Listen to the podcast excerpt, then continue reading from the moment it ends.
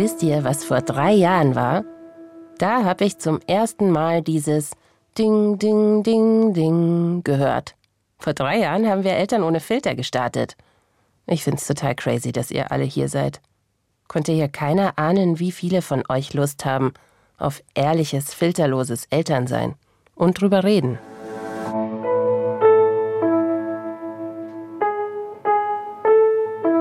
Eltern ohne Filter. Ein Podcast von Bayern 2. Einer, der fast ganz am Anfang bei uns war und der es damals irgendwie gar nicht komisch fand, dass da so eine Münchnerin mit Mikrofon bei ihm zu Hause vorbeikommen wollte, das ist Felix Schenk, auch bekannt als Papa ohne Plan bei Instagram. Erzieher von Beruf, Frau, zwei Söhne. Und weil mir die Folge mit Felix so besonders in Erinnerung geblieben ist, dachte ich, Warum nicht mal nachfragen, was sich in den drei Jahren bei ihm verändert hat? Und vor allem, wo er eigentlich steckt. Denn Felix, der macht gerade das, was wir Eltern uns wahrscheinlich alle manchmal wünschen. Der ist abgehauen. Welcome, Felix, zum zweiten Mal bei Eltern ohne Filter. Das gibt's yeah. gar nicht so oft. Ich bedanke mich recht herzlich für die erneute Einladung. weißt du was, ich habe unsere Folge heute nochmal gehört, äh, von damals, also vor hm. fast drei Jahren. Also in der zweiten Staffel von Eltern ohne Filter haben wir geredet. Folge zwei war es, glaube ich, in der zweiten Staffel, ne? Genau. Und ähm, ich bin damals zu dir gefahren mit dem Zug. Ein genau, ganz schönes Stück. Hab dich am Bahnhof abgeholt. Und du hast mich direkt gefunden. Grüß dich. Hi, es ist ja nicht so schwer, dich zu finden, wenn du der Einzige am Bahnhof bist. Ja, das ist ein Dorfbahnhof hier. Was willst du machen? Das sind die einzigen beiden Züge, die in einer Stunde hier durchfahren. Oh. Von daher kann man nicht viel falsch machen. Gut. Herzlich willkommen im schönen Herdecke. Danke dir. Das Lustige war, als ich dich jetzt gefragt habe, ob du noch mal zu uns kommen willst und erzählen oder ob wir uns noch mal treffen, hast du gesagt, ja, ähm, kommst du dann auch wieder zu mir? Ich hole dich dann auch vom Bahnhof ab. Und dann habe ich gesagt, würde ich gern machen, aber ist vielleicht ein bisschen weit. Vielleicht erzählst du mal, wo du gerade bist. Genau, ähm, ja, ich sitze gerade in äh, Kroatien und äh, wenn ich hier aus dem äh, Fenster rausgucke vom Wohnmobil, in dem ich gerade mich befinde und das alles aufnehme mit dir, dann kann ich das Meer sehen oh. und wenn ich zur anderen Seite hochgucke, kann ich die Berge sehen. Oh.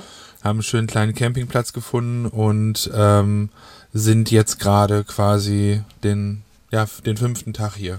Jetzt könnte ich sagen, ich bin total neidisch auf deinen äh, Blick und auf wahrscheinlich, dass es bei dir auch ein bisschen wärmer ist als hier, weil hier ist ja jetzt die ersten Tage so ein bisschen kalt. Mhm. Aber ich muss auch ehrlich sagen, dass ich ganz schön Respekt vor der Vorstellung habe, mit meiner Familie und meinen drei Söhnen in einem Wohnmobil irgendwo im Nirgendwo, wo es kein Entertainment gibt oder keine Tagesstruktur durch Schule oder Kita. Mhm und deswegen sage ich jetzt einfach mal, und wie läuft's? Ja, wie läuft's? Gute Frage. Ich, äh, das ist ja eigentlich so die die Hauptfrage, die die meisten Leute irgendwie stellen und die, die ich auch bei bei Insta in den Fragerunden bekomme oder das irgendwie so halt im Austausch mit anderen Campern und Camperinnen, die wir irgendwo treffen. So ja, krass, okay, mega die Story, acht Monate im Wohnmobil unterwegs, ein Jahr Elternzeit. Wie läuft's? Also unterm Strich kann man es, glaube ich, in diesem einfachen Satz äh, Same Shit, Different View äh, zusammenpacken. Das ist auch gar nicht so negativ gemeint, wie es ist, aber das Leben geht natürlich hier in seinen normalen Zügen, so wie es normal sein kann, auf diesem engen Raum weiter. Ne? Also es sind die gleichen Bedürfnisse, es sind die gleichen ähm, strukturellen Probleme, die wir so innerhalb der Familie haben, wo wir merken, okay, es ist jetzt nicht, wir setzen uns einfach ins Wohnmobil, fahren los und oh, die Welt ist heile, so, weißt du, nix, nix ist mehr so, wie es früher war, alle Probleme sind gelöst, die große Freiheit, sondern es ist ähnlich, es ist ein bisschen anstrengender sogar, würde ich sagen, dadurch, dass wir halt hier nicht die Möglichkeit haben, irgendwann mal eine Tür zuzumachen, wirklich. Also es gibt immer die Tür nach draußen, aber das war's, ne? Wenn einer grummelig ist, kann er sich auf den Fahrersitz setzen und dann kann man ihn trotzdem noch sehen und hören. Also die einzige Tür hier ist die Toilettentür. Und das Ding ist so klein und ungemütlich, da kannst du ja so schon kaum drauf richtig sitzen. Deswegen, ähm, ja, es ist, wie ist es? Es ist schön, es ist sehr befreit. Also diese Freiheit hat sich nach und nach eingestellt. Und die ruht aber nicht daher, dass wir jetzt hier irgendwie in Kroatien ganz weit weg sind, sondern die ruht irgendwie eher daher, dass wir keine ja, keine Lohnarbeitsverpflichtung haben, dass die sozialen Verpflichtungen zu Hause natürlich ähm, sich auf ein Telefonat und eine WhatsApp reduziert haben und man nicht Also das klingt so, das klingt jetzt ein bisschen härter, als es ist, aber weißt du, man hat ja zu Hause auch in sich mhm. und von anderen Leuten so ein Bedürfnis irgendwie sich mal zu sehen, noch was zu erledigen und all diese Dinge, die so sonst noch anfallen, ich sag mal so Behördengänge und all sowas, das konnten wir Gott sei Dank halt gut umdelegieren irgendwie meine Mami kriegt die Post und dann WhatsAppen wir das immer hin und her. Was ist das? Soll ich das kurz bezahlen? Mhm. Und wir haben versucht, alles, ich sage bewusst, wir haben es versucht, alles im Vorfeld abzudeckeln. Geht und, gar nicht, ne? Äh, ja, mal gucken. Ach, Quatsch, nein, überhaupt nicht.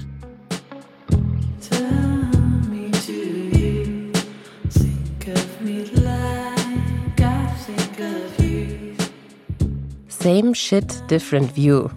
Ich glaube, warum mir die Folge mit Felix vor drei Jahren so in Erinnerung geblieben ist, das liegt genau daran. Also daran, dass er Sachen so sagen kann. In meinem Elternkopf kreisen die Gedanken immer wieder so rundherum und rundherum. Aber Felix, der haut einfach einen Spruch raus und der passt genau. Und Felix hat mit seiner Frau Sophia und den Jungs, sechs und vier sind die, jetzt ja auch genau das gemacht, was sich so viele von uns vielleicht ab und zu vorstellen. Mal den Alltag Alltag sein lassen. Ein Jahr Elternzeit, acht Monate mit dem Wohnmobil kreuz und quer durch Europa. Aber ehrlich gesagt, gerade bei Felix hat mich das ziemlich gewundert. Ihr lebt ja zu Hause in, in so einer Art ähm, Gemeinschaft, aber ein bisschen entfernt von, von Mama und Oma, ne? Deiner Mama und deiner Oma. Und genau. ähm, für alle, die die erste Folge mit dir nicht gehört haben, du lebtest, als ich dich damals besucht habe, mit deiner Frau und den zwei Söhnen in dem Haus, in dem du auch aufgewachsen bist. Ganz und genau. habt ja auch in dem Haus immer noch gewohnt, bevor ihr jetzt auf diese Reise aufgebrochen seid, richtig? Genau, das ist immer noch unser Zuhause.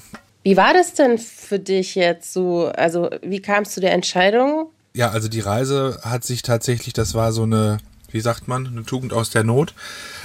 Unser Großer ist ja äh, hier auf der Reise sechs geworden mhm. und der hätte rein theoretisch schon in die Schule gemusst mhm. und der sollte bei uns äh, in der Nachbarstadt auf eine Waldorfschule gehen und wir haben dann da dieses Schulspiel, diese Schuleingangsuntersuchung, das heißt ja immer überall ein bisschen anders, mhm.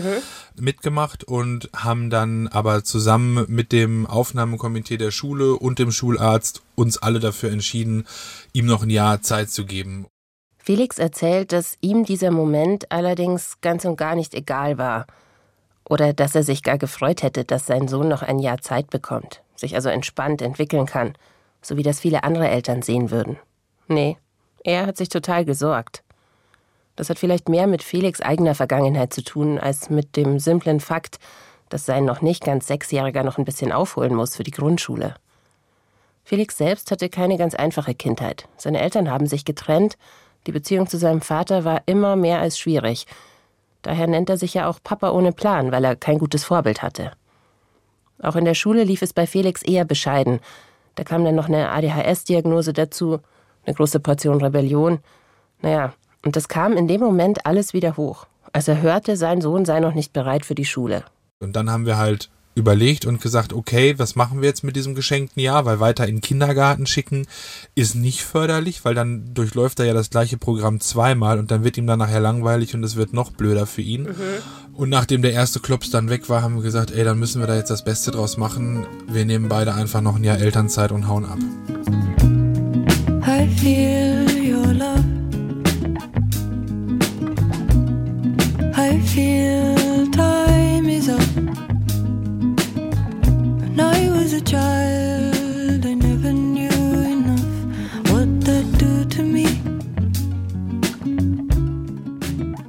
Total verrückt eigentlich, dass ihr das ganze Familiensystem sozusagen auf den Kopf gestellt habt und für das eine Kind, weil das für das Kind jetzt blöd wäre, noch ein Jahr in den Kindergarten zu gehen? Oder gab es da vorher bei euch schon auch so einen Wunsch, immer mal sich für eine Weile aus dem Staub zu machen? Weil ihr schien mir so verwurzelt. Ja, ich, ich weiß, was du meinst. Also äh, in mir, in mir pocht das schon die ganze Zeit. Ich habe ein krasses Fernwehgefühl äh, immer mit mir rumgetragen. Und durch diesen Fakt, den du vorhin beschrieben hast, ne, also das Haus, in dem ich mit Sophia und den Kindern wohne, ist halt mein, also viele würden Elternhaus sagen, ich sage immer Mutterhaus, weil mein Papa da halt nicht mit uns gewohnt hat. Ja. Und deswegen, ähm, also ich kenne da jeden Balken, weiß ich kenne jeden, jede Fußdiele, ich weiß, wo es knackt, ich weiß, wo es knatscht äh, ich weiß, wo ich einen Kopf einziehen muss und ich kann da blind durch das Haus laufen. Und irgendwann hatte ich mal so das Gefühl, ey, ich muss mal was anderes sehen noch so. Und groß umziehen und jetzt irgendwie Haus kaufen ist halt nicht so einfach drin. Mhm. Und deswegen war das für mich tatsächlich, also ich hatte, bevor es losging, viel mehr Angst davor, als in dem Moment, wo wir wirklich Tschüss gesagt haben, Oma und Oma Küsschen gegeben haben, die Freunde bei der Abschiedsparty verabschiedet haben und dann wirklich losgefahren sind. Das, das, ab dem Moment war es so, boah, okay, krass. Ist gar nicht so schwer. Okay. Wir haben auch vorher, wie gesagt, in diesen Abenden, wo wir auf der Couch gelegen haben und überlegt haben, was machen wir mit dem Jahr, gesagt, ey, eigentlich, wir brauchen das nicht, also wir müssen das jetzt nicht nur für den Großen machen, sondern wir müssen das auch für uns als Familie machen. Wir brauchen das. Wir brauchen jetzt mal rauskommen, wir brauchen mal ein anderes Setting, wir brauchen mal andere Strukturen und wir müssen mal erleben, wie wir überhaupt miteinander sind und funktionieren, wenn eben nicht alles Hülle-Tülle um uns rum ist, ne? Wenn kein Dorf da ist, wenn keine Freunde und Freundinnen da sind, wenn Oma und Oma und Oma und Opa auf der anderen Seite bei Sophia irgendwie nicht mhm. greifbar sind, sondern wirklich mal uns auch ein bisschen erproben und testen. Und dazu gehört, glaube ich, eine, eine Portion Mut und dazu gehört auch vielleicht ein bisschen, dass man bekloppt ist, aber bis jetzt, äh, toi toi toi, ist, äh, ist gut gegangen. Schon irgendwie verrückt. Seit drei Jahren reden wir bei Eltern ohne Filter ja auch immer wieder über das Dorf. Also dieses Dorf, das wir uns wünschen das uns unterstützt, das da ist, den Rückhalt in der Familie, das enge Umfeld, damit wir nicht allein sind, allein als Kleinfamilie. Aber vielleicht muss man, um das genießen zu können, auch vorher mal rausgefallen sein aus dem Nest. Ich meine, wir haben schon ein bisschen was verändert an dem Haus, aber es hat halt auch was mit den Emotionen zu tun, ne? Also ich, ich habe mich da ganz schwer getan, als ich da mit Sophia eingezogen bin am Anfang, weil ich so das Gefühl hatte, ich mache einen Schritt zurück. Mhm. Ich komme nicht voran. Mhm. Weißt du, was ich meine? Ja. Und deswegen, das, das hat sich jetzt auf jeden Fall auf der Reise total gelöst, weil dann dahin zurückzugehen oder die Option und das Privileg zu haben, dahin zurückzugehen, ähm, was ja nur auf äh, jahrelanger knochenharter Arbeit von Oma und Mama basiert, dass dieses Haus heute in unserem Familienbesitz ist und mittlerweile mir gehört, ähm, das ist, das ist krass und da bin ich sehr demütig und dankbar für. Und ich weiß, dass das viele andere nicht haben. Und ähm, das gibt dem anderen nochmal so einen etwas anderen Touch und ich weiß, dass, dass, dass nicht viele Leute es so gut haben und ohne diesen Rückhalt könnten wir aber auch heute hier nicht sitzen. Ne? Mhm. So. Ja, ja. Also dann hätten wir zum Beispiel jetzt keine Mieteinnahme durch die Familie, die da jetzt für die Zeit mhm. wohnt, wo wir hier sind. So, das ist halt, das spielt irgendwie alles zusammen und ähm, ja, festgewachsene Strukturen müssen, glaube ich, manchmal einfach durchbrochen werden in vielerlei Hinsicht und auf allen Ebenen.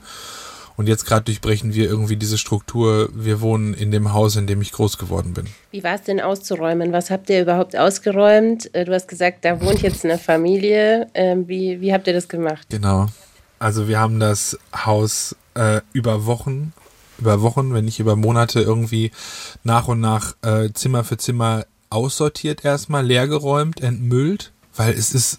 Ja, ich weiß, also, ich will jetzt schon wieder oh. umziehen, weil weil für mich ist es, ich liebe unsere neue Wohnung und wir wohnen da erst seit naja, knapp fünf Jahren, nee, vier Jahren. Mhm. Aber für mich hat Umziehen immer was Befreiendes gehabt, muss ich ganz ehrlich sagen. Ich bin wahnsinnig oft umgezogen in meinem Leben. Jetzt könnte man sagen, schade, aber nee, gar nicht. ich fand immer so, ach, sich von was trennen kann so gut tun auch. Voll. Ähm, und Sachen zurücklassen. Sachen halten einen ja auch. Absolut. Und genau die Erfahrung haben wir jetzt halt auch gemacht. Wir haben halt ein Zimmer aus dem Haus, aus der Vermietung rausgenommen. Und in diesem Zimmer ist all unser Hab und Gut. Also bis auf die Möbel. Wir haben wirklich jeden Schrank, jede Kommode, jeden Einbauschrank, äh, die große Glasfront im, im, im Schlafzimmer, diesen Einbauschrank und alles. Wir haben alles leer geräumt und all unsere Klamotten, all unser Hab und Gut passt in einen viermal drei Meter großen Raum in Umzugskartons unter die Decke gestapelt. Und das zu sehen hat mich richtig geflasht und ich dachte so, boah, krass, mit wie wenig Raum, also wie wenig Raum bin ich, sind wir.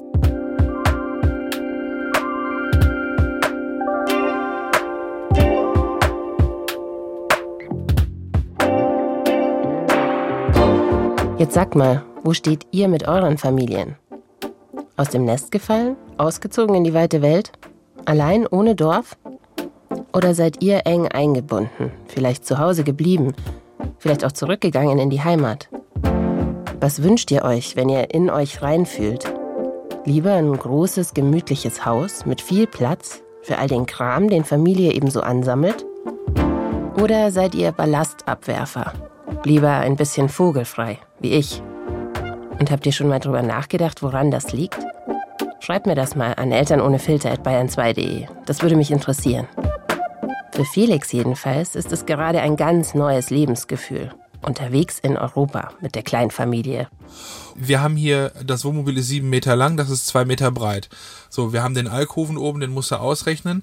Dann hast du noch die Fahrerkabine vorne, die musst du abziehen. Also wir haben hier nicht viel Wohnfläche, aber es funktioniert. Und wir haben hier einen großen Kleiderschrank.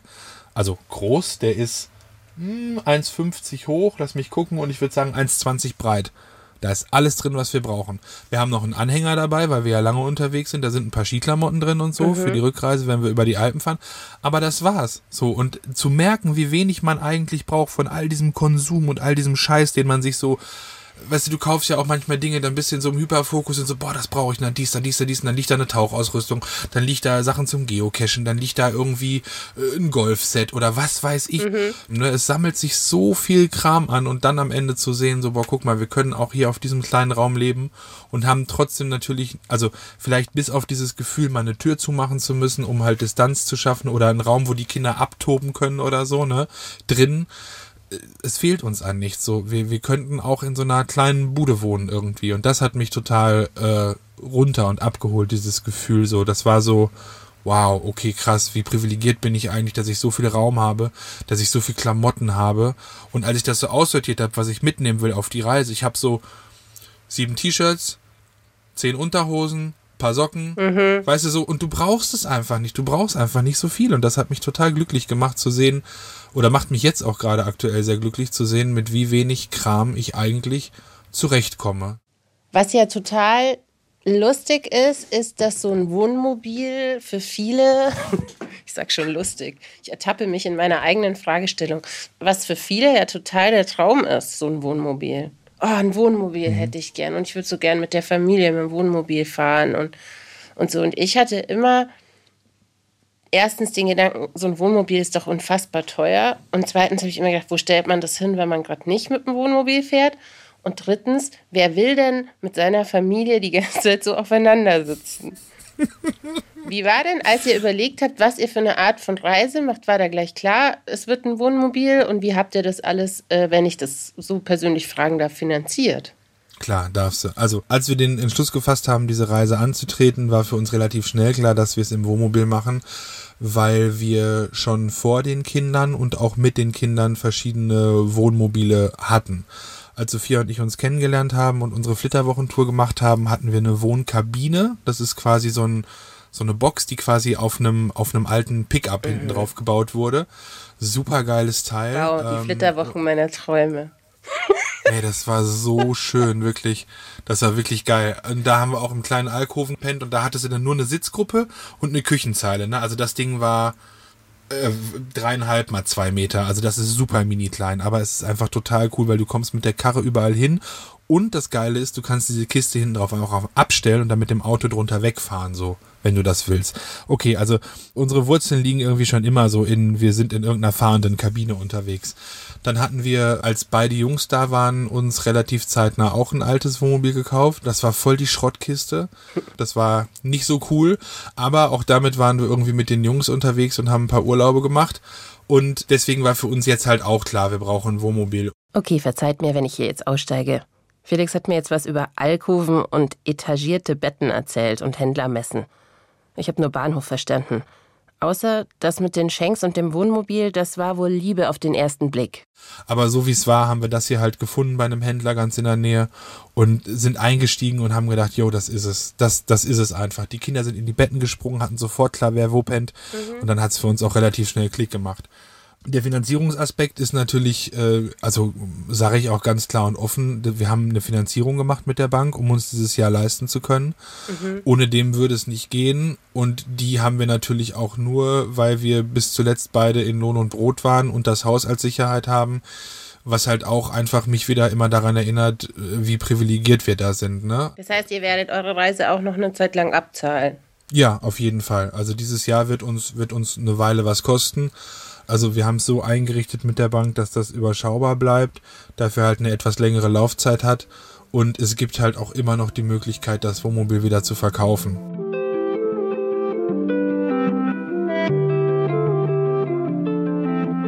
An dieser Stelle danke für die Offenheit, Felix. Ganz schön beruhigend zu hören, dass ihr sowas auch nicht aus der Portokasse schüttelt. dieses Jahr Auszeit. Ich habe da übrigens in den letzten Tagen immer wieder mal drüber nachgedacht, mit wie viel Offenheit ihr in den letzten drei Jahren mit uns gesprochen habt. Also mit uns hier bei Eltern ohne Filter. Als Gäste im Podcast, aber auch wenn ihr uns bei Instagram schreibt oder in euren E-Mails und Nachrichten. Und ich finde das auch sehr cool, denn das ist was, was ich mir vor drei Jahren einfach nicht vorstellen konnte. Dass wir euch einfach fragen und dann so viel echtes, ehrliches Elternleben zurückkommt. Aber zurück zu Felix und seiner Motivation, sich auszuklinken. Denn jetzt, wo wir länger darüber sprechen, da habe ich auch gemerkt, es steckt doch noch mehr hinter dieser Elternzeitreise als die verschobene Einschulung seines Sohns. Also es ging mehr ums Zusammensein als Familie und auch um das nicht erwerbsarbeiten müssen, wenn ich dich richtig verstehe, ja, oder? Ja, voll, voll. Ja, also mich hat das zuletzt sehr angestrengt und auch irgendwie in einen körperlichen und geistigen Zustand versetzt, der mir nicht mehr so ganz gut getan hat und deswegen das klingt so panne, wenn ich das sage, aber es kam mir tatsächlich recht gelegen dann am Ende, wie es alles gelaufen ist, weißt du, und ich war auch sehr froh, einfach, ähm, und das muss man ja auch einfach betonen, dass wir die Möglichkeit haben, sowas wie Elternzeit zu nutzen, ne? Du bist ja Erzieher, das genau. muss man vielleicht erzählen. Ach ja, genau äh, weil nicht jeder die erste Folge gehört hat, kann ich jetzt zwar an der Stelle sagen, sollte man machen. sollte man definitiv Erzieher. machen, sowieso alle Folgen. Und zuletzt hast du Vollzeit gearbeitet als Erzieher, oder? Genau, als Gruppenleitung in einem Kindergarten. Magst du drei Sätze sagen zu den Arbeitsbedingungen in deinem Beruf? Ich weiß, das ist jetzt so ein Thema, mit dem könnten wir zwei Stunden füllen. Ja, voll. Aber magst du ein bisschen sagen, was dich auch körperlich und geistig so an die Grenze gebracht hat? Also ich, ich habe halt vorher, ähm, da haben wir uns ja schon mal drüber unterhalten, in verschiedensten Bereichen gearbeitet, also in verschiedenen sozialen Bereichen. Und Kindergarten war für mich halt das erste Mal tatsächlich. Ich wollte eigentlich damals nie in Kindergarten, also als ich die Ausbildung gemacht habe vor ungefähr zehn Jahren. Und jetzt ist es aber so, dass das halt gut gepasst hat in unsere Struktur und dass ich mich auch mit dem Gedanken besser anfreunden konnte. Nur ist halt in meinen Augen das System Kindergarten definitiv in irgendeiner Art und Weise überholungswürdig, ne? Also es war natürlich jetzt auch einfach eine, vielleicht eine beschissene Zeit für mich, in dieses System einzusteigen mit Corona und Pandemie und Ausfällen. Das war halt noch zu der Zeit, wo dann einige Leute, die zur Risikogruppe zählten, nicht arbeiten konnten und wir haben halt wirklich krasse Betreuungsschlüssel teilweise gehabt, weil halt viele Kinder gekommen sind mhm. und viele Kollegen und Kolleginnen weggefallen sind, entweder halt aus Schutz oder dann halt auch krankheitsbedingt. Und wir alle wissen ja, wie heftig das sein kann und wie lange das mitunter dauern kann. Und ja. ich hatte halt permanent das Gefühl, arbeitstechnisch schon wirklich so am, am Limit zu sein von dem, was ich leisten kann. Und das, was mich dann aber wirklich fertig gemacht hat, war, dass ich danach einfach meinen Ansprüchen als Papa nicht mehr gerecht geworden bin. Ne, ich war teilweise ausgelaugt, weil ich ja von morgens äh, sieben bis nachmittags um 16.30 Uhr das gleiche Programm gefahren habe, inhaltlich, thematisch, mhm. was ich dann zu Hause hatte. Und mir ist es ganz schwer gefallen, mich da in irgendeiner Art und Weise abzugrenzen, habe teilweise die Scheiße von der Arbeit und die ja, ich sag mal, Ausgelaugtheit und Abgeschlagenheit dann vielleicht auch am Ende so eines Arbeitstages ähm, mit nach Hause gebracht und bin dann ungerecht geworden. Und da habe ich dann irgendwann gemerkt, dass das so nicht weitergeht. Und ähm, ja, dazu kommt halt auch einfach noch, dass wenn man äh, also es gibt grundsätzlich, glaube ich, viele, viele strukturelle Probleme in dem, in dem Erzieherberuf. Natürlich ist die Bezahlung auch immer wichtig und so. Und also es gab tatsächlich schon so Tage, wo ich mir manchmal gedacht habe, boah, krass, Alter, und du, du, du ackerst echt viel und du und deine Kollegin, ihr ackert echt viel und eigentlich kommt gar nicht so viel dabei raus. Das fühlte sich ziemlich unfair irgendwann an. Über das Thema Kinderbetreuung wollen wir bald auch mal ausführlicher mit euch reden. Hier nur so viel. Es wundert mich und euch sicher nicht, dass Felix irgendwann das Gefühl hatte, seinen eigenen Ansprüchen an sich als Erzieher in diesem System nicht gerecht werden zu können. Nicht genug Zeit für die Kinder, Betreuungsschlüssel und so weiter. Und weil ich ihn jetzt schon etwas länger kenne, weiß ich, dass es für ihn auch richtig schlimm gewesen sein muss, dass der Arbeitsstress sich auch auf seine Vaterschaft ausgewirkt hat. Wir haben ja damals auch schon darüber gesprochen, vor drei Jahren, dass für dich dieses Vatersein so ein Tasten in eine Rolle ist, dass du ja auch als Papa ohne Plan angetreten bist bei Instagram, weil du gar nicht diese Vorbilder, dieses Vorbild hattest in deinem eigenen Papa. Und du hast auch viel dazu erzählt, dass da viel Enttäuschung und, und auch ähm, der Wunsch ist, es anders zu machen. Mhm. Jetzt sind drei Jahre vergangen und du hast mir gerade erzählt, wenn du dann einen stressigen Tag auf der Arbeit hattest, hattest du das Gefühl, du wirst auch unfair. Ja. Würdest du sagen, du bist deinem, deinem Ziel, es anders zu machen, näher gekommen? Du hast mehr Plan? Ja, auf jeden Fall. Also das, das auf jeden Fall. Da hat sich wirklich was äh, entwickelt und getan. Das klingt jetzt so ein bisschen dumm. Ich will mir nicht selbst auf die Schulter klopfen, aber ich glaube, ich habe schon mehr einen Plan entwickelt, als ich ihn damals definitiv hatte. Und ähm, nichtsdestotrotz bleibt dieser Arbeitstitel Papa ohne Plan natürlich irgendwie für mich bestehen, weil ich immer mal wieder an Punkte und Momente komme, wo ich denke, ja gut, okay, Wo, woher soll ich es jetzt wissen? Einfach mal reinspringen in das Wasser und dann Trial and Error. Elternschaft generell, oder? Absolut, klar, Elternschaft generell und halt dann vielleicht in meinem speziellen Fall auch noch äh, Vaterschaft. Gibt ja vielleicht auch viele Leute, denen das auch so geht, die auch äh, alleinerziehend großgezogen wurden durch Mütter oder Väter, wie auch immer, und das dann quasi irgendwie jetzt für sich neu entdecken müssen. Ich habe nur manchmal so das Gefühl, das war noch so eine Packung bei mir obendrauf, weißt du? Mhm. Also klar, ich habe hier mit Sophia teilweise gesessen. Ich glaube, gestern Abend haben wir hier noch lange gesessen vorm Wohnmobil, als die Jungs dann schliefen und haben uns irgendwie unterhalten und hatten so ein, zwei Punkte, wo wir so gesagt haben, ey, wenn uns das einer gesagt hätte, ne? Das ist so, ist so Sag dieses, mal.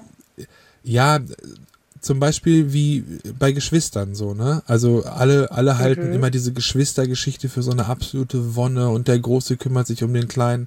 Am Arsch kümmert er sich um den. Natürlich macht er das auch, aber der haut dem halt auch was in die Fresse.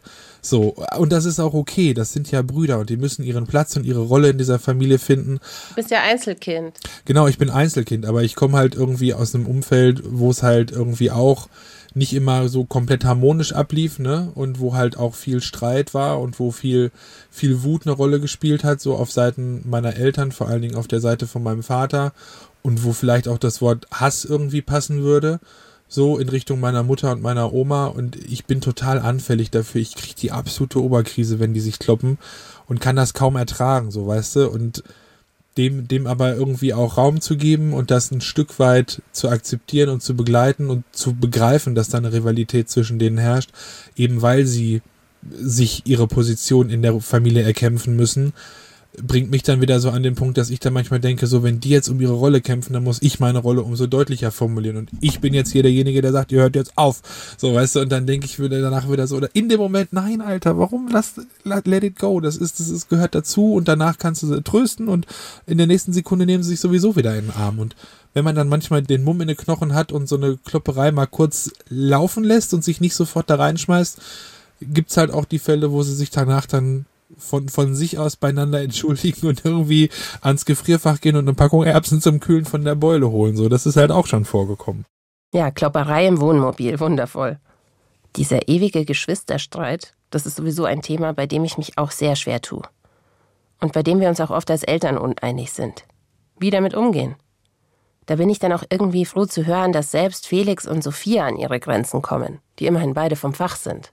Also auch so schön, wie du erzählst, dass du dich dann mit Sophia austauschst, weil auch die Gespräche, glaube ich, würden wir uns alle mehr wünschen, wo wir einfach irgendwie so auf so einer fachlich interessierten Ebene mit unserem Partner über sowas sprechen können. Denn oft stehen uns ja dann die eigenen Dinge so ein bisschen im Weg, wenn ich jetzt von mir ausgehe. Also für uns ist es schwer zu sagen, da hast du so und so reagiert und das finde ich mhm. nicht gut aus dem und dem Grund, weil, weil da ja dann auch wieder Verletzungen passiert oder mit drin steckt. Also Klar. das finde ich ist so schön, wie du das erzählst, dass ihr euch darüber austauschen könnt. Ja, das gelingt natürlich nicht immer. Wir haben auch genauso die gleichen Situationen, dass wir uns dann situativ betrachtet für Dinge anpumpen, die genauso sind, weißt du, und das dann auch austragen. Im Zweifel halt auch vor den Kindern, was dann natürlich wieder bis zu einem gewissen Maß auch okay ist, weil die ja auch lernen sollen und sehen sollen, dass, dass eine Beziehung auch Streit aushält und dass das auch zu einer, dass es eine gewisse Streitkultur geben muss. Aber, und dass man auch einfach verschiedene Meinungen haben kann und trotzdem miteinander weiterleben kann, dieses Agree to Disagree Ding. Aber ähm, diese, diese Gespräche, also wir, wir machen das schon regelmäßig, würde ich sagen, regelmäßig, unregelmäßig. Also wenn einer das Bedürfnis hat, irgendwie, das läuft jetzt irgendwie längerfristig in eine falsche Richtung oder so, Und äh, das Gespräch, was wir gestern hatten, das war halt auch voll deep und das hat richtig gut getan, weil wir halt, ich glaube, wir haben vor zwei oder drei Wochen das letzte Mal uns so richtig Zeit genommen und auch so ein Gespräch quasi im Vorfeld angekündigt, hat so, ja, lass mal in zwei Tagen uns Zeit nehmen zum Quatschen. Ich habe so ein, zwei Punkte. Und das baut natürlich so ein bisschen vielleicht manchmal auch Mumm dann auf, dass man so denkt, oh, okay, was kommt da jetzt? Aber die Basis ist halt relativ solide bei uns beiden und äh, es sind manchmal so ein bisschen die, die Wegpunkte und Eckpfeiler, die man vielleicht mal nachjustieren muss. Und da bin ich ihr unfassbar dankbar für, dass wir das können, dass wir da so, dass wir es auch wirklich schaffen in einem Gespräch, wenn wir uns die, die Zeit und die Mühe dafür nehmen mit ein bisschen Vorlauf, weil das ist auch immer, finde ich, sehr wichtig. Weißt du, weil wenn dir jetzt der Schuh drückt und du willst mit deinem Partner reden, dann hast du ja quasi im Kopf eine Agenda, wie du das Gespräch so lenkst, dass du das Ding auch gewinnst, in Anführungsstrichen, weißt du? So, aber darum geht's ja nicht. Du willst ja einfach nur was aufsagen und versuchen, austauschen. Deine Position, deine Position zu tauschen und zu gucken, was kommt zurück, wenn ich das offen und ehrlich anspreche. Und das haben wir gestern Abend gemacht und für mich ist sowas immer ultra erlösend und mir tut das immer total gut, solche Sachen dann vielleicht einfach mal auch sagen zu können. Auch zum Beispiel darüber zu sprechen, wie es mir gerade aktuell geht, emotional und so. Und äh, das, das löst einfach so fette Knoten. Und wenn die weg sind, dann kann ich halt auch eher darüber hinwegsehen, wenn irgendwer was Chaotisches plant und ich nicht weiß, was Phase ist. Verstehst du? Wer initiiert denn diese Gespräche? Beide, definitiv beide. Ja? Also ja. Cool. Auf jeden Fall. Das ist auch wirklich was, was ich äh, allen Menschen, unabhängig davon, ob sie verheiratet sind, ob sie in einer frischen Beziehung sind, ob sie in einer Langzeitbeziehung sind, ey, wenn, wenn wir aufhören miteinander zu reden, dann geht das, geht das Ding den Bach runter. Time keeps on coming. I've been all around.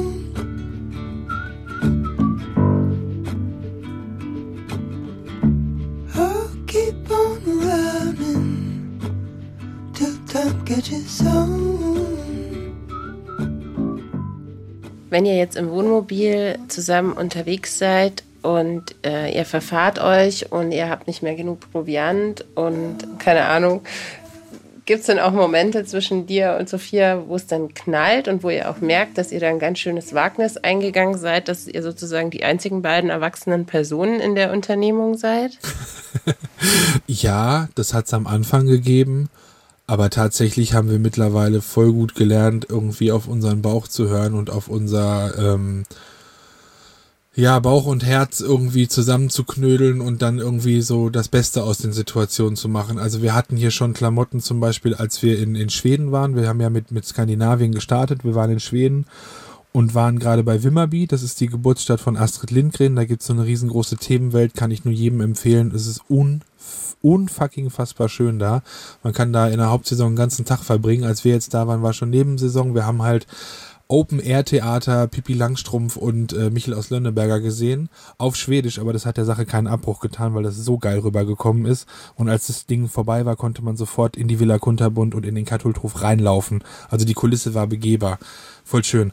Ähm, und als wir in, äh, sorry für die Anekdote, aber als wir in Wimmerby Ach, waren, schön. als wir in Wimmerby waren, ist uns die Lichtmaschine um die Ohren geflogen. Wir haben auf dem Parkplatz von der Astrid Lindgren Welt eine, eine nette Mama kennengelernt ähm, mit einer kleinen Tochter, die war in so einem ausgebauten Sprinter unterwegs und die sagte so, ja, ich habe da einen coolen Parkplatz gefunden, so außerhalb von Wimmerby, kleiner See, äh, Waldparkplatz ohne alles. Wenn ihr Bock habt, könnt ihr ja da auch hinkommen, dann bin ich nicht so alleine. Und als wir da am nächsten Morgen weiterfahren wollten, ist die Batterielampe nicht wieder ausgegangen. Das heißt, irgendwie war da was, äh, ne, also Lichtmaschinenproblem haben wir sofort vermutet. Und wir wollten eigentlich mit ihr zusammen weiterreisen, hatten uns das abends bei einem Bierchen schon schön ausge, ausgedacht, wollten mit ihr nach Öland auf diese vorgelagerte Insel da im, im ich glaube, das ist der Bottische Meerbusen. Da gibt's so eine, so eine Insel, die heißt Öland. Ich glaube, das stimmt jetzt, was ich sage. Ich hoffe. Ansonsten Alle. Skandinavien-Fans können uns ja Genau, schreiben, wenn genau. irgendwas nicht stimmt. Bitte keine Steine werfen. Auf jeden Fall äh, wollten wir da eigentlich mit ihr hin, hatten uns das schon also schön ausgedacht. Die Kinder hatten schon, ja, wir fahren mit jemandem zusammen, so das wäre so die erste Person damals gewesen. Und dann hat es halt nicht geklappt. Und dann äh, haben wir, das war auf dem, auf dem Samstag, haben wir dann da gestanden und es hatte keine Werkstatt offen. Und keiner wollte uns helfen. Und dann haben wir so einen Abschleppservice angerufen und der kam dann mit so einem, mit so einem Messungsgerät und der hat dann irgendwie gesagt so, ja, ey, pass mal auf, hier ist keine Spannung, ihr müsst eine neue Lichtmaschine haben, da kommt nichts an. Also erstmal Kosten. Ja, Kosten und halt auch Chaos, so, weil was machen wir jetzt? Okay, wir müssen irgendwie hier in Reichweite der Stadt bleiben, weil die Batterie hat nur noch die Ladung, die sie hat und wir können jetzt hier auch nichts laufen lassen. Kinder, es gibt jetzt keine Lampen zum Lesen abends, wir machen jetzt hier irgendwie mit dem Handy die Beleuchtung und also war dann auf einmal so eine Chaos-Situation. Aber wir haben dann halt irgendwie von Montag auf Dienstag die Nacht auf dem Parkplatz von der Werkstatt gepennt weil der Typ eine neue Lichtmaschine für uns hatte. Die kam aber erst am Dienstagmorgen an und Montag machte er halt erst die Werkstatt auf und dann sagte er, ja, ich kann es euch reparieren, aber fahrt nicht weit, falls die Batterie tot geht. Und dann standen wir in Wimmerby auf dem Industriegebiet, auf, der- auf dem Schotterplatz äh, neben dem Reifendepot von einer großen Werkstattkette und äh, haben dann da auch wieder einfach das Beste draus gemacht. Die Kinder waren voll angenervt, weil die halt weiterfahren wollten und dieser Begegnung hinterher trauerten. Und dann haben wir uns abends irgendwie, haben wir uns einfach draußen mit den Klappstühlen da auf diesen Parkplatz gesetzt und das war voll der schöne Sternenhimmel. Und dann sind die Kinder auf den Anhänger hinten geklettert und haben dann Sterne geguckt und so, ne?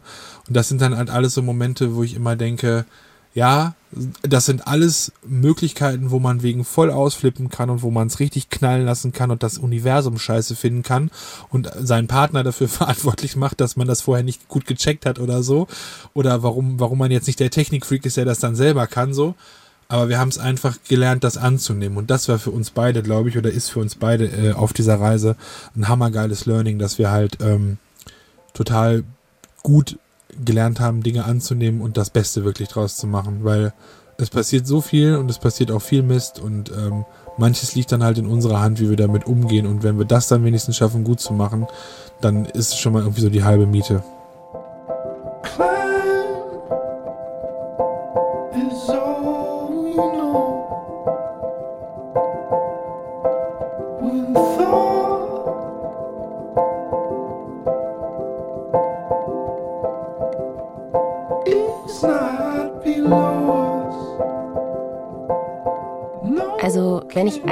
Gelernt habe in den drei Jahren Eltern ohne Filter, nichts läuft nach Plan. Spätestens ab dem Moment, in dem diese kleinen Wesen in dein Leben treten, hast du die Sache einfach nicht mehr im Griff. Es hilft, sich das immer wieder mal bewusst zu machen. Und schließlich fallen für uns Eltern dabei ja auch jede Menge sogenannter Soft Skills hinten raus. Flexibilität und Kreativität und sowas, ihr wisst schon. Aber wisst ihr, was das Allerbeste an Kindern ist? Also außer dem Geruch ihrer Haare im Sommer und klebriger Lolliküsschen und du bist die allerbeste Mama Sprüchen. Sie machen, dass wir uns uns selbst stellen müssen. Als wir damals noch so ein bisschen in Kontakt waren nach der Podcast-Folge, ich habe es mir nochmal angehört, meinen Chatverlauf mit dir, wir haben uns ein bisschen Sprachnachrichten geschickt. Und ich enttarn dich da jetzt hoffentlich nicht zu sehr, wenn ich sage, du hast mir damals gesagt, es gibt halt so Themen, die habe ich noch nicht bearbeitet und da bin ich vielleicht auch noch nicht so weit, die in der Podcast-Folge zu erzählen. Jetzt ist es so, dass du auch auf Instagram schon drüber gesprochen hast. Deswegen frage ich dich einfach, was sind denn diese Themen?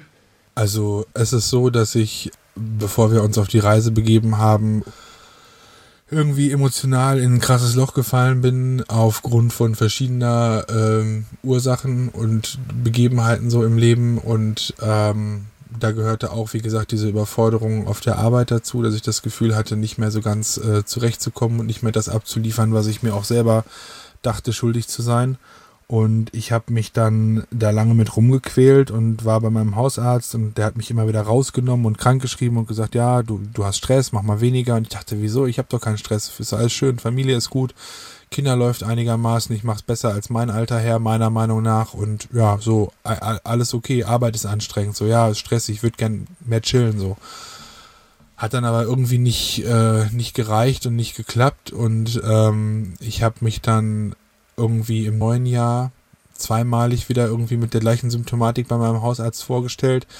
Und der hat mir dann äh, eine Überweisung geschrieben und ich habe ein Erstgespräch mit einem Psychologen geführt. Und unabhängig davon hatte mein Hausarzt mir auch schon äh, Medikamente verschrieben, um ein bisschen äh, besser klarzukommen.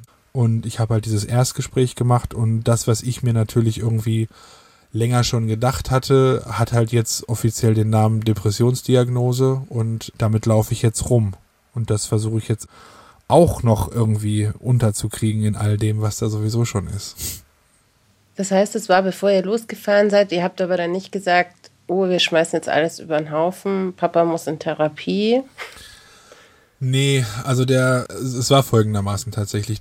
Der hat gesagt, also passen Sie auf, Herr Schenk, ich sage Ihnen, was Phase ist. Das ist eine mittelschwere depressive Phase. Es ist nicht ganz schlimm, es ist aber auch nicht ganz wenig. Sie spüren das ja selber am besten. Ich kann Ihnen zwei, zwei Dinge ans Herz legen. Entweder Sie gehen jetzt in eine Tagesklinik und sehen zu, dass Sie sofort anfangen, oder Sie treten erstmal Ihre Reise an und wir bleiben in Kontakt und ich stelle Sie auf die Warteliste. Und ich habe dann das erstmal so für mich mit nach Hause genommen, habe halt lange drüber nachgedacht, was ich tun soll.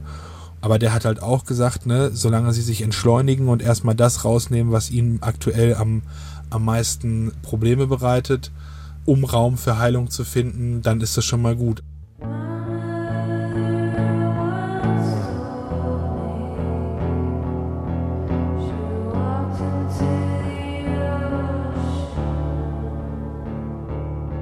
Das, das war, war einfach eine krasse Zeit. Da ging es mir überhaupt nicht gut. Aber ich habe das irgendwie die ganze Zeit überspielt und war dann auch richtig froh, von diesem Arzt gehört zu haben, okay, das Kind hat jetzt den Namen, das ist eine Depression. Und wenn du Bock hast und bereit bist, machen wir uns zusammen auf die Suche, woher das kommt und wie wir da wieder rauskommen. Wisst ihr, als ich überlegt habe, mit wem ich nach drei Jahren Eltern ohne Filter unbedingt nochmal sprechen möchte, und mir Felix einfiel, da dachte ich, der ist doch gerade unterwegs auf großer Tour und ich wollte einfach wissen, wie es ihm da geht. Aber es ist wie immer. Ihr alle, wir alle, wir sind mehr als das, was man von außen sieht. Es gibt in so einer Familie immer viele Dinge, die unter der Oberfläche liegen. Und das ist auch der Grund, warum es so großartig ist, mit euch darüber ehrlich zu reden. Wir alle sind viel mehr als Abziehbilder. Zumindest, wenn wir den Filter weglassen.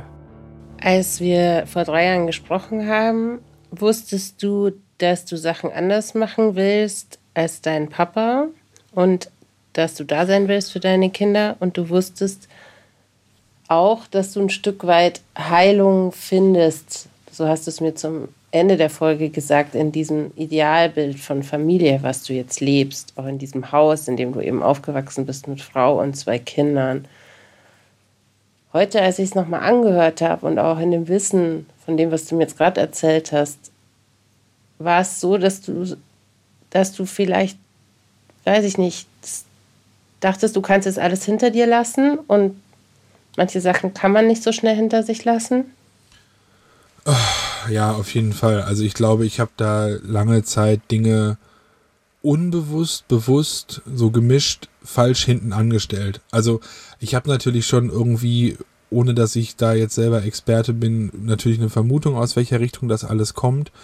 Und ich habe, glaube ich, eine Zeit lang einfach dieses, diesen Wunsch nach heiler Familie und nach wir sind anders, wir schaffen das, auch dem übergeordnet gesehen, weißt du, und habe gesagt so, nee, warte mal, Alter, es ist, du bist, du bist da viel besser aufgestellt jetzt und du hast ein ganz anderes du musst Setting. nicht unglücklich sein. Du, ganz genau, ganz genau. So, danke. Dass ich, wieso sollte ich jetzt unglücklich sein, weißt du?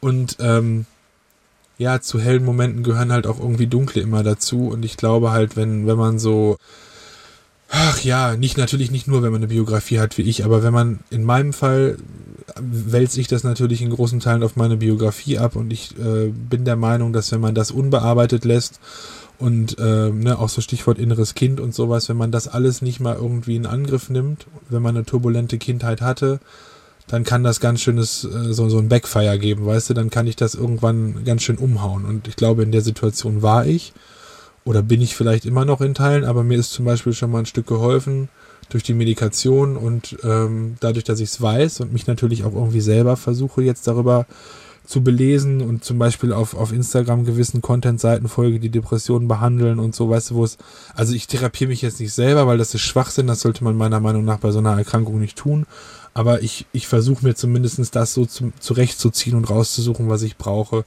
um halt dahin zu kommen, zu sagen, ich darf traurig sein, weißt du? Also dieses, mein Setting ist jetzt geil, ich habe eine, eine tolle Frau, ich habe gesunde Kinder, ich habe ein Haus, ich bin relativ sicher in allem. Und ein Wohnmobil. Und ein Wohnmobil jetzt, genau, mir muss es ja gut gehen. Nee, ist auch okay, wenn du nicht okay bist, egal wie dein Setting ist. So. Und das zu akzeptieren, ist was anderes, als das nur zu sagen oder zu lesen. Was für ein Jahr, oder Felix? Du hast dich totale Plattitüde, aber du hast dich auf zwei Reisen gemacht. Ja, absolut, da hast du recht. Eine nach außen und eine nach innen. Wow, das ist ein schönes Bild. Und ich finde es auch irgendwie schön zu sehen, dass sich in drei Jahren was verändert, aber dass es gleichzeitig besser werden kann und man trotzdem, wenn man tiefer in sich reinschaut, manchmal auch noch Sachen findet, die man. Wie alt bist du jetzt? Ich bin 34 geworden. Schau, du bist ja auch noch nicht alt. ja, okay. Nee, dass wir alle halt auch irgendwie, wir wachsen so mit dem Elternsein, aber wir sind auch auf einer Reise zu uns selber. Das ist genau halt dieser Punkt, ne, warum ich halt auch einen großen Benefit aus unserer Reise wirklich ziehe, weil diese Reise nach außen mir halt Raum gibt für Reise nach innen. Verstehst du? Also ich habe hier einfach, das war so das, was ich vorhin meinte mit sozialen Verpflichtungen und Lohnarbeit. Wenn das wegfällt, hast du ja viel mehr Freiheit in deinen Gedanken und in deinem Herzen zu dir selber zu kommen mal und wirklich drüber nachzudenken, was bewegt mich eigentlich? Wer bin ich? Was macht mich aus? Was schätzen Leute an mir? Was, was kann ich ablegen? Was mag ich selber nicht an mir? Und es ist verdammt schwer und ich, das, das, das tut weh und das soll und muss auch, glaube ich, wehtun, wenn man sich auf so eine Reise begibt, weil das ist nicht irgendwie so, ich setze mich hin an Feuer oder an einen schönen Strand bei Sonnenuntergang und auf einmal macht's plöpp und mir geht's besser. Aber es ist ein guter Weg. Diese, was du gerade gesagt hast, das Bild finde ich super schön, das werde ich mir auch gut einprägen. Also es ist eine Reise nach innen und eine Reise nach außen. Aber ohne die Reise nach außen würde es die Intensität der Reise nach innen gerade für mich gar nicht geben. Ich finde, wir sollten uns in drei Jahren wieder zusammensetzen. Ist das ein Versprechen? Machen wir das? ja. Okay. Ja, ich finde nämlich das so toll zu gucken. Ich meine, du wirst vielleicht eine Therapie anfangen und Ja, auch ich. vielleicht dann abgeschlossen haben. Du wirst auf jeden Fall wissen, ob du nochmal so eine äh, Reise machen willst mit dem Wohnmobil und deinen Kindern. du wirst bestimmt auch nochmal mehr wissen darüber, so wie kann ich das eigentlich, Papa sein? Ich, ich habe das Gefühl, es wird immer besser, weißt du? Und das ist ein schönes Gefühl. Also die Dinge, die mir vor drei Jahren noch Schwierigkeiten bereitet haben, bereiten mir heute vielleicht weniger Schwierigkeiten, aber es sind auch neue Dinge dazugekommen und aber auch neue Herausforderungen und neue Lebensabschnitte, die begleitet werden von den Kindern, die ja auch viel durchmachen in ihrer Entwicklung und das bringt uns ja auch immer weiter voran in unserer Elternrolle und ähm, da bin ich einfach voll krass dankbar für, dass ich das begleiten kann und darf. Ich danke dir ganz schön für das Gespräch. Das hat Spaß gemacht. Ich danke dir wirklich von Herzen für das Gespräch und auch für deinen Input. Ihr macht das geil. Ich glaube, dass das vielen Leuten gut tut und dass diese filterlose Elternschaft einfach genau das ist, was wir brauchen, weil wir bringen, wir bringen niemandem etwas, wenn wir uns so gegenseitig in die Tasche pinkeln und schickimicki aufgeräumte Kinderzimmer zeigen, die in drei Farben stylisch eingerichtet sind und die teuersten Holzspielsachen von namhaften Herstellern haben und irgendwie es nie Streit gibt, sondern es ist halt anders. Und das zu zeigen, versuche ich ja auch irgendwie und versuche da mehr Realität reinzubringen. Und ähm, ich bin Wir einfach versuchen es auch. eben, ja, und das mit Bravour. So, das wollte ich sagen. Danke dir. Danke dir. I stop and wonder how this happened after all. And it's been coming.